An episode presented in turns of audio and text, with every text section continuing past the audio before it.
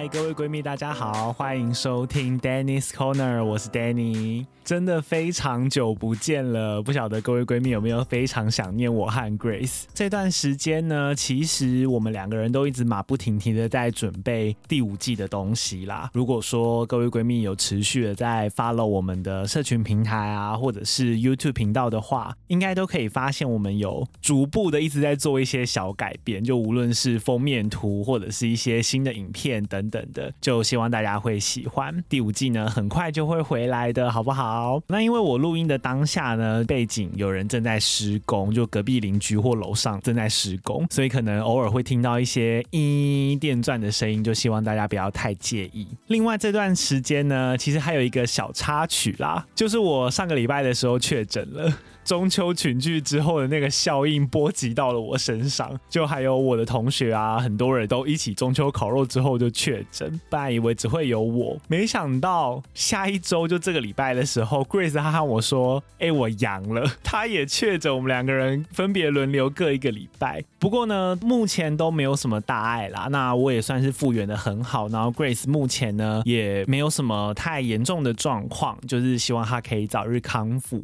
好，那今天这一集的主题呢，就像标题讲的，我要来介绍两出实境秀。就是身为一个非常喜欢看实境秀或者是选秀的人，我要来推荐两个可能大家稍微没有听过，会相对比较冷门一点的两个实境秀，都可以在 Netflix 上面找到。另外，就是在介绍这两档实境秀之前，要先和大家讲一个前提，就是这两档实境节目都没有任何的 drama，没有像那种超级名模生死或者是决战时装伸展台，他们会有那种 I'm come to win，我没有来这里和你交朋友的，我是来这里赢比赛的，都没有。他们非常的 peace。如果有任何的挑战赛或者是比赛，只要有其中一方胜利，他们都这样哦，恭喜你，congratulation，good job，就是没有任何的那种械斗的氛围在里面，大家都是在一个充满了相亲相爱跟友爱的氛围里面去互相鼓励，然后跟竞赛。所以呢，如果你是习惯看 drama 的人呢，可能就是会觉得比较无聊一点，那你就是可以先左转离开了。我会推荐你 YouTuber Simon 的那个频道，它里面讲的实境秀、地狱厨房啊，或者是 Project Runway 啊，我觉得都超棒的，而且里面都会有满满的 drama，然后 Simon 都可以把它讲得很好笑。它也是一个我非常爱看的一个 YouTube 频道。好，首先呢，第一个节目呢叫做《玻璃工艺神对决》，这是一个加拿大的节目。我那个时候会发现这个节目的契机还蛮。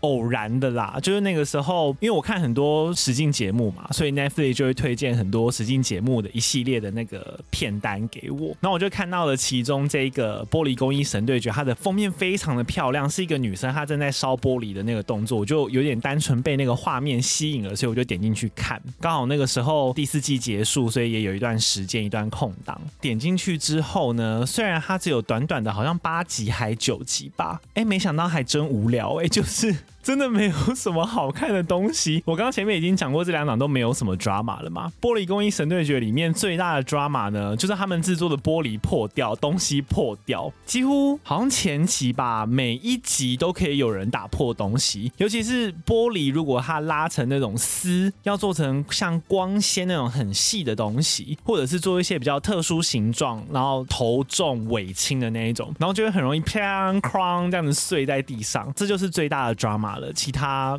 嗯，没有。没有任何东西，他们里面也是选手们都互相相亲相爱。他还有一个问题，就是他好多人物出场，因为他每一集都会找一个客座评审，但是那些客座评审不知道是有什么问题，每一个人讲话都好像在念稿，真的好无聊。而且我觉得，因为毕竟是看一出秀嘛，然后我可能不在现场观赏他们烧东西的那个过程，它里面有非常多的形容，都是如果你不在现场，你是没有办法感受到的，像是他们的玻璃工坊都一定会有非常高的高温，然后你就会看到选手们就是汗流浃背啊，那些你就是没有办法亲临去体验。加上很多的那种他们形容玻璃的那种色泽，或者是它的外表的里面的一些配件啊，然后或者是敲起来的那种清脆的感觉，我都没有办法感受到。但是呢，我还是有耐着性子好好的把它看完了。第三季的话，因为我没有看过前两季，我不知道他们选手的。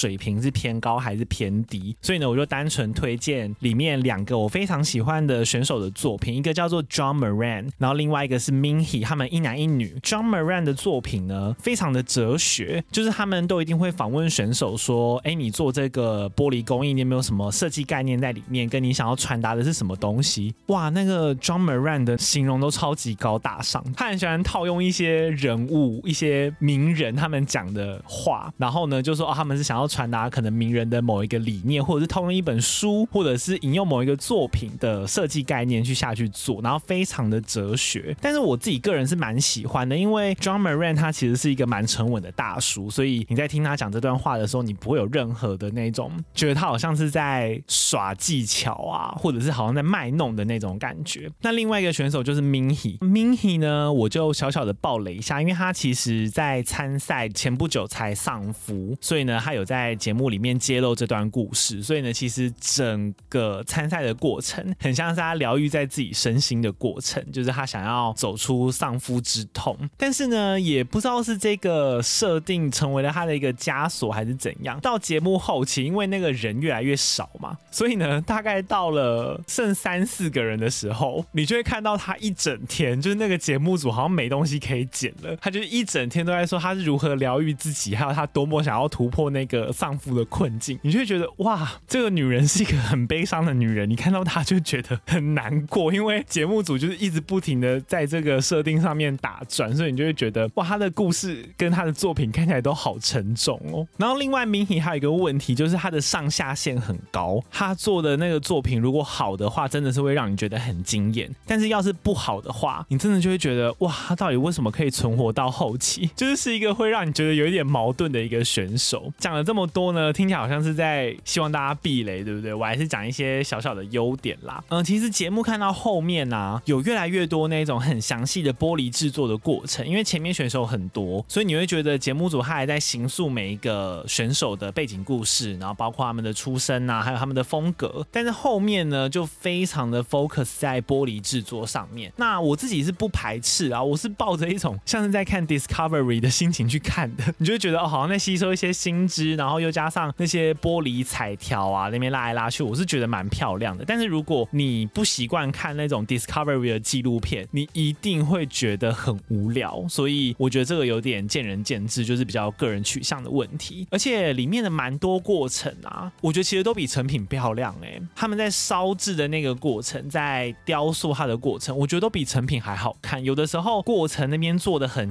花，就他们会拉很多动作嘛，还有很多道具，最后出来的成成品就小小一个，你不知道中间到底剪掉多少东西，但是他们出来的作品，你反而会觉得，嗯，怎么就这样？然后就没了，反而有点空虚。我是蛮享受中间他们在做作品的那个过程。好，那这个就是第一个节目，叫做《玻璃工艺神对决》。接下来后面的这个节目呢，就是我和 Grace 都非常喜欢的一出实境秀。不过好像没有那么多人看，而且我们喜欢的程度是，他在 Netflix 上架新一季，我们就会互相提醒说：“哎，上了上了，你可以去看了。”这一档实境秀呢，叫做《化妆界明日之星 Glow Up》，它是一个英国的。的实境节目，那虽然他是在讲化妆，不过其实真正在化妆业界里面，它的范围不是大家所想的只有美妆啦，它里面还包含各种特效妆，或者是把脸当成画布的那种艺术妆，甚至是有一点到人体彩绘的那个范围，都算是在这一整个节目里面会评选的项目。那我先讲几个优点好了，首先第一个呢，就是他的评审，那两个评审好像在业界都是蛮有。有头有脸的人士，但是我现在一时背不起来他们的称谓。总之都是非常知名的人啦，然后也是在化妆界里面是具有一定权威、有一定公信力的。一男一女，女生叫做 Vile，然后男生叫做 Dominic Skinner，都超级有料，我好喜欢听他们讲评哦。而且他们讲评有时候非常贱，就是那种讨喜的贱啦，不是贬低选手人格的那一种，是他们会很适时的就点出选手说，哎，哪边可以更进步，然后哪边。可以更好。但是他们都把他们的那种讲评就加一点幽默感在里面，我真的很喜欢。而且他们的形容有时候都可以很成功的让人家有认同感，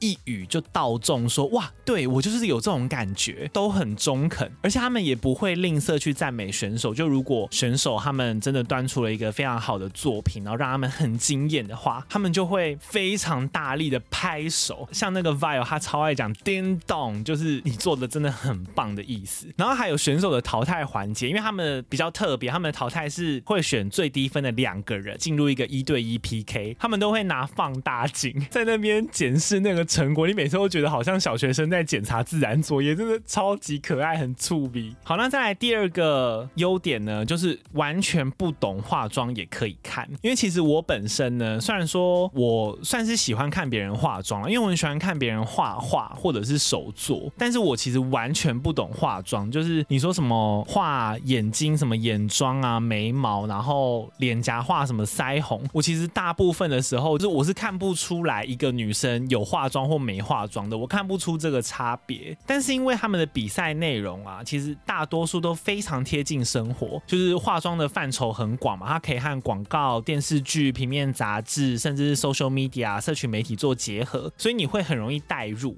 又加上我刚刚前面有说他们化妆的范围比较广嘛，就不一定是那种美妆，然后你有的时候可能看不出来前后差异。他们里面很多时候，大多数的呈现都是比较偏艺术的，就是用色很大胆，before 跟 after 都超明显，我一看就是知道这个人有化妆，而且感觉节目蛮有钱的。他们很多的合作单位都是大有来头，像 H and M 啊，然后滚石杂志啊，偶尔也会有像太阳马戏团或者是超现实的一些剧团等一些挑战度比较高的主题啦。但是总体而言，就是你不会觉得哦，他们今天比这个和我的生活很脱节，就是你一定可以听过他们的主题是要比什么，不会让你觉得太艰涩或者是很难懂啦。然后也不会出现太过于专业的化妆名词，像我在节目里面最常听到的就是他们要 blending 什么晕染啊，然后或者是一些什么 prosthetics 要做那种人体的假皮那种东西，我觉得听一两次之后，你大概就可以知道他们在说什么了。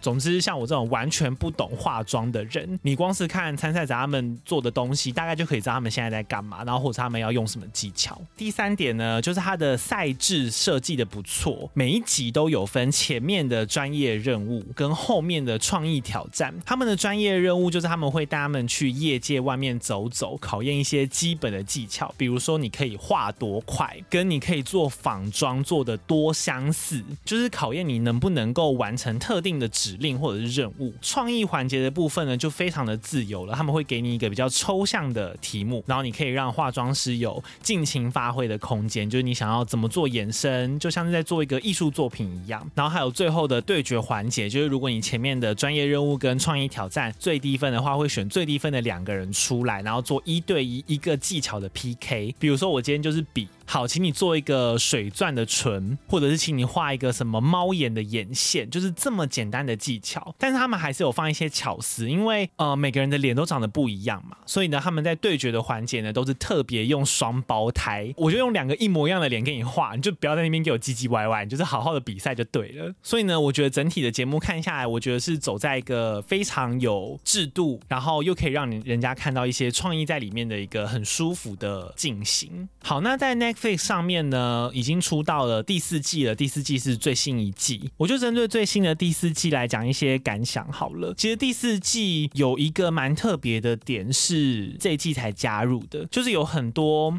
嗯充满政治正确的安排啦。讲实在一点就是这样子。其中一个比较明显的点就是里面的参赛者，他都会后面备注你要叫他 he 还是 she，就是会备注他们的性别认同，包含选手跟他们化妆的模特儿都会。然后他们也会在在每次化妆之前会询问每次的模特儿说：“哎，你希望被称呼成什么性别？”这只是其中一个安排啦，剩下的我觉得大家可以如果有看的话，慢慢去体会就好了。另外这一季选手的实力。非常平均，几乎每个人都有明显的强项或者是劣势，不像前二三季最明显有那种一个人吊打全部的状况。所以呢，他们每次最后的对决挑战啊，淘汰对决挑战，几乎都是同样的几个人。第四季呢，会比较难去预测谁会被淘汰，这部分会比较刺激一点。但是第四季的选手呢，虽然说实力平均，相较于前几季算是平均偏低，就是他的实力没有前几季好啦。如果说放在前几季去比，就这一届参赛者放在前几季去比的话，应该都会是比赛前段就被刷掉的人。这一季只有一个叫做 Lisa 的选手，实力比较稳定，而且平均都在水准之上。但是在前几季，像 Lisa 这样的参赛者，我至少都可以叫得出两到三位。第四季的话，是一直比到了最后一集的决赛，才让我有一种哦，大家都已经潜能爆发了，就是哇，好厉害有的那种兴奋感。但是已经很尾声了，就是只剩三位选手了，就最后一集了，在比总决赛了。另外这一季的比赛主题啊，我觉得相较于前几季都有一点抽象，而且有一点脱离美妆，就是很多时候会需要你画到全身，我觉得已经有一点不像在比化妆了，比较像在比人体彩绘，就是人体彩绘明日之星，或者是特效妆明日之星。讲到特效妆，这一届的选手啊，普遍都好爱用 prosthetics 哦，就是假体模型。我去查他的正式中文名称是这样子，就像是呃，如果大家有看一些电影的幕后花絮，可以看到他们要做假血或者是假伤口的时候，都会贴一个像假皮的东西在上面，那个就叫做 prosthetics 假体。他们的野心都超大，因为通常如果你贴了假体上去，它会增加你需要画的面积，你就要画更多东西。偏偏这一季的参赛者实力又偏弱嘛，所以很多画面都是他们在哀嚎画不完，他们就是说啊，他们来不及了，什么只剩几分钟啊，什么快来不及了。只有一位叫做 Ryan 的选手特别快，他快到就是让我印象很深刻。他每一次都是可以提前放下画笔，然后每次都觉得哦，我不用再改了吧，应该很完美了吧，然后就被淘汰了，就是有点自不量力。而且这一季爱假体模型爱到什么程度？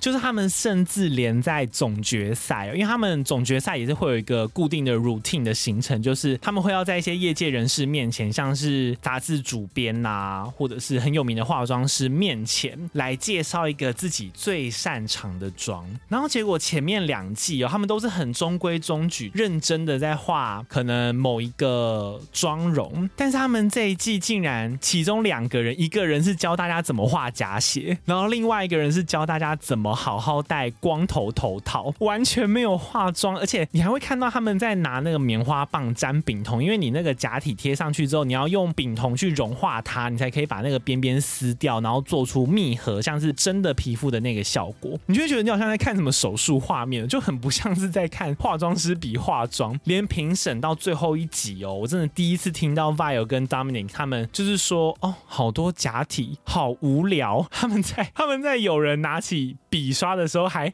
久违的兴奋了一下，说：“哇，终于有人拿笔刷了，终于有人要化妆了。”总之，我真的真心觉得这一季应该要叫人体彩绘明日之星啦，就叫化妆界明日之星，是有一一点点的偏离主题。那我也有又问 Grace 说，她最喜欢的季度是哪一季？结果非常凑巧的是和我同一季，就是第二季。我们都觉得第二季真的非常精彩。虽然说我前面有提到，它是有一点前段班在吊打后段班的程度，就是前段班你很明显从第第一集就很明显，大概可以看得出来是哪几个人。但是第二季的妆啊，跟选手的实力水平真的非常厉害。因为即使是第二季的后段班，我觉得选手的实力都比第四季好，所以你就可以感受得到那个竞赛是多激烈。然后每一个作品都可以让我哇，就是有一种叹为观止的感觉。所以呢，如果你平常是对化妆蛮有兴趣，然后偶尔也会喜欢看别人化妆的话，我跟 Grace 都非常推荐可以从第二季看。开始看，就第二季真的非常非常精彩。再来的话，一三我觉得就不用特地在意顺序啊，因为第一季是实力也不错，但是因为那个时候是节目草创，感觉说他们经费还没有那么足，所以很多东西都还没有那么到位。第三季的话是实力不错，但是又没有第二季那么好，就是有点像是弱化版的第二季，也算是好看啦。好，那今天呢，就是和大家简短的分享了一下最近我看的两出。实境秀。其实我还有另外看两出剧集啦，但是因为我还在整理资料，所以还没有办法那么快的录给大家。那实境秀呢，我就先录一集，剧集呢，我之后会再录给大家。这就是今天的 Dennis Corner 喽。如果有闺蜜们就是听完了我的介绍，然后去看了这两档节目的话，欢迎你就是留言或者是到 IG 私讯我们你们的心得或者是感想是什么，我会在上面和你们互动。那一样最重要的就是，如果你喜欢我们节目的话，欢迎给我们五星好评哦。好久没讲这个了，觉得好怀念哦。然后呢，也可以到 IG 来找我们玩，我们的 IG 是 T U R T L E D I E 零三。那第五季呢，我们正在筹备中了，就剩下最后一里路了。希望大家可以等等我们，就是第五季很快的就会和大家见面。同时呢，我们也有 YouTube 频道，这是我们近期非常努力在耕耘的重心，叫做规划连篇。如果闺蜜们有兴趣的话，都可以去追踪，然后看一下里面我们精心准备的影片。好，那今天这集就到这边结束啦。我是 Danny，我们下一集再见啦，拜拜。